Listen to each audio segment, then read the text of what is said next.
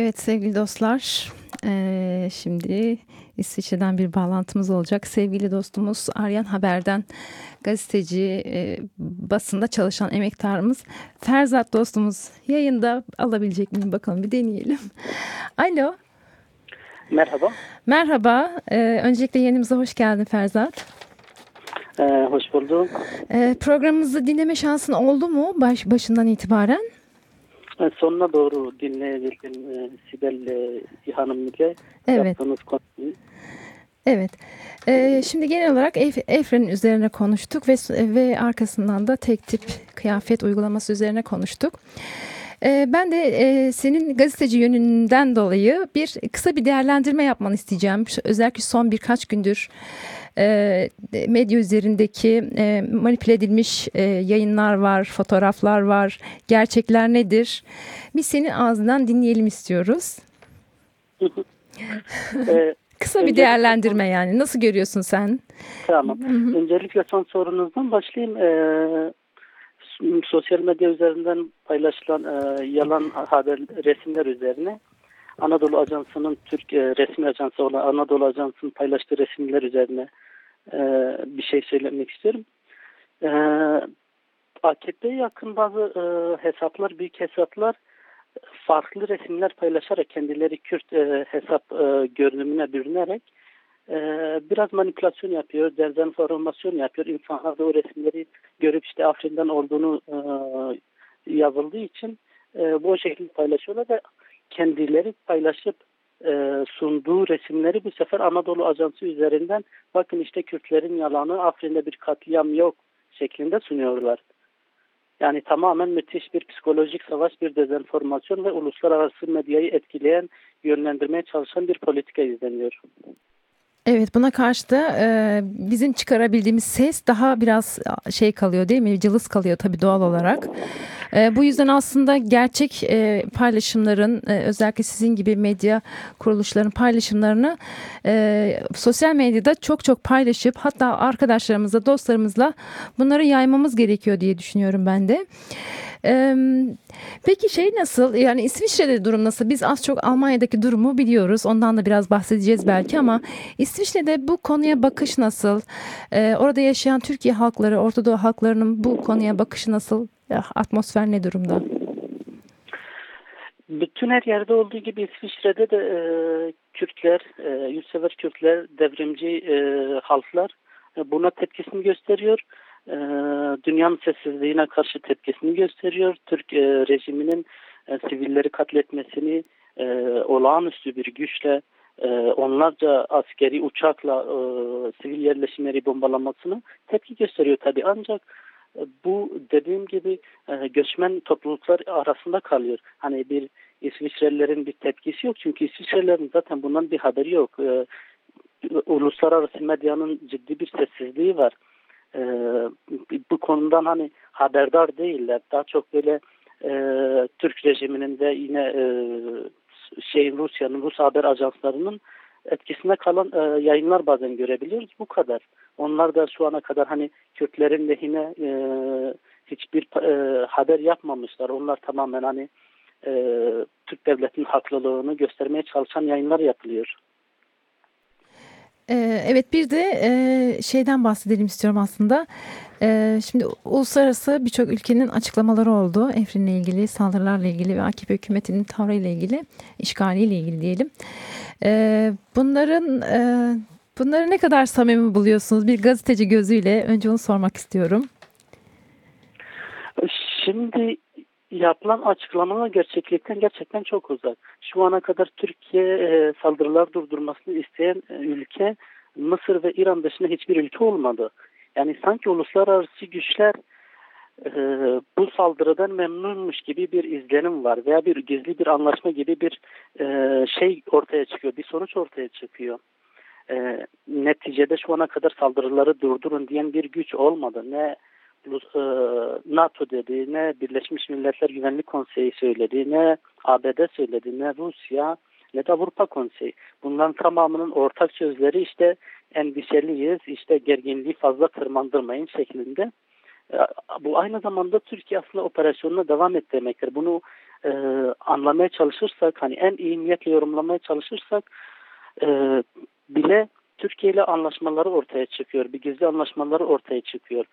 Burada Kobani Savaşı süresince o yapılan duyarlılık ile şimdiki duyarlılık arasında dünya kadar fark var. Veya bir Rakka Savaşı, bir Münbis Savaşı, bir e, Deir Zor Savaşı sürecinde e, gösterilen tepki e, şu an yok. E, Kürtlerin arkasında e, durulan bir medya yok. Gerçekliği yansıtan bir medya yok.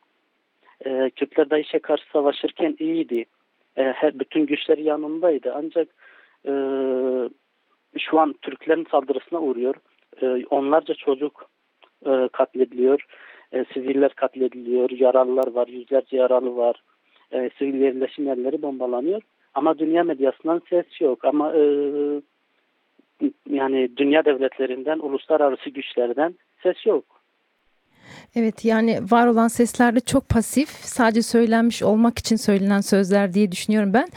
Bugün de Almanya'nın e, hükümet sözcülerinden birisinin bir açıklaması olmuş. Ben de tam buraya gelirken e, e, okudum. E, biliyorsun e, Efrin'de kullanılan tanklar bu Leopard dedikleri tanklar e, ve silahlarda Almanya'nın satış yapmış olduğu tanklar. Ve bugün itibariyle Almanya bu tankların satışını durdurduğunu işte e, onlara tamirat deniyor galiba onları da durdurduğunu açıklamış ve koalisyon kurulana kadar biliyorsunuz Almanya'da koalisyon henüz kurulamadı e, ve koalisyon kurulana kadar da e, bu tankların satışına onay verilmeyeceğine dair bir yayın okudum. Bir sözcünün Almanya'daki hükümetinin bir sözcüsünündü. Ee, yani belki e, bir e, bizim e, savaşa hayırlar başlayacak belki e, diğer ülkelerden ama galiba çok yavaş bir süreç ilerleyecek gibi geliyor bana. E, yani bir bakıp görelim işte herkes oturup çıkarlarını düşünüyor herhalde biraz da öyle. E, ben aslında bir de şey de değinmek istiyorum. E, yapılan açıklamalarda e, Türkiye'de yaşayan Suriyelilerin e, Afrin'de Afrin'e yerleştirilmesi için aslında oraya bir operasyon başlatıldığına dair hükümet tarafından bir açıklama yapıldı. Tahmini olarak 2 milyonla 3 milyon arasında Türkiye'de Suriyeli yaşıyor galiba. Ee, eğer bu 2 milyon 3 milyon Suriyeliyi tekrar Afrin'e yerleştirmeyi düşünen bir hükümet bu insanları oraya nasıl yerleştirecek? Yani burada e, e, şunu söyleyebilir miyiz? Yani demek ki burada bir katliam, bir soykırım yapılacak. Çünkü bu bu kadar insan nereye yerleştireceksiniz diye sormamız lazım. Bu konuda sen ne düşünüyorsun? E, doğru mu düşünüyoruz yani? E, öncelikle Almanya'nın e, tan kararı ile ilgili şunu söyleyeyim.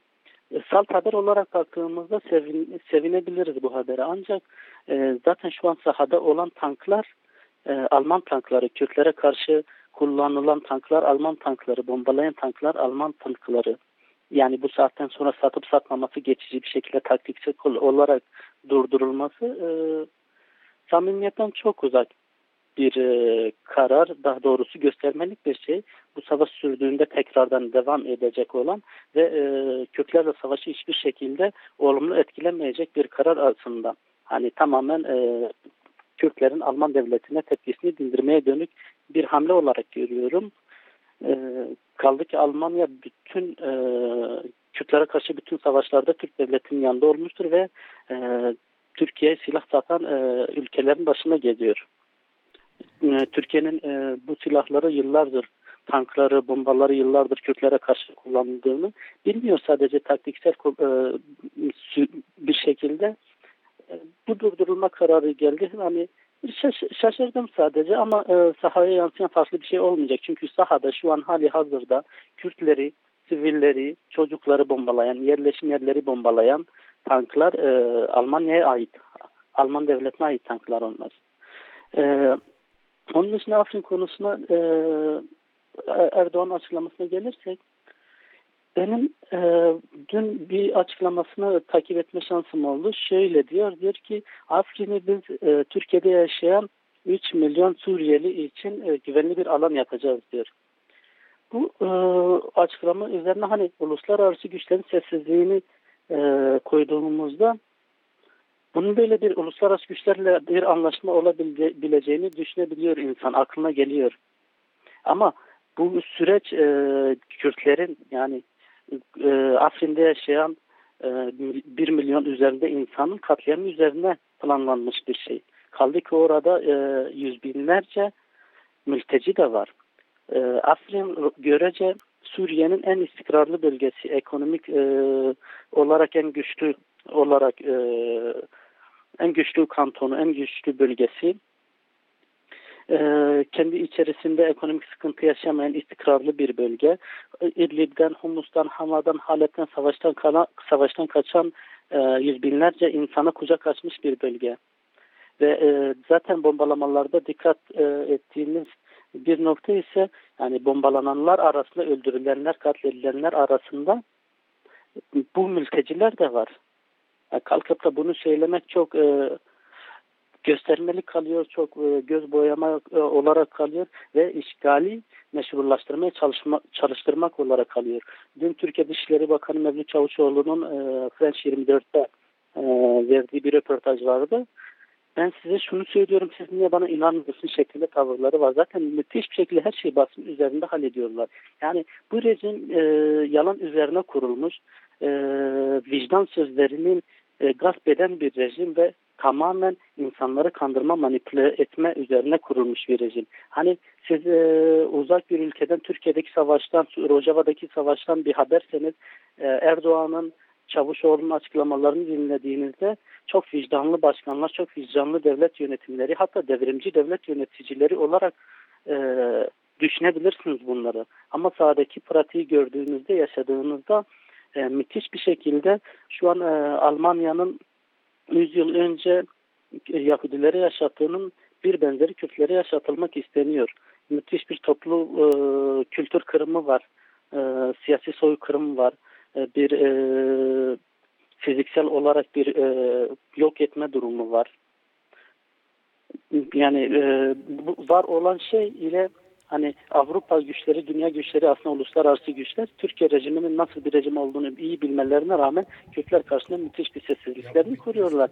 Ee, oradaki yani e, o 3 milyon insana güvenli bölge yaratılacak o, yaratılacak denilen sözler tamamen bir safsata, gerçekliği ifade etmiyor yani.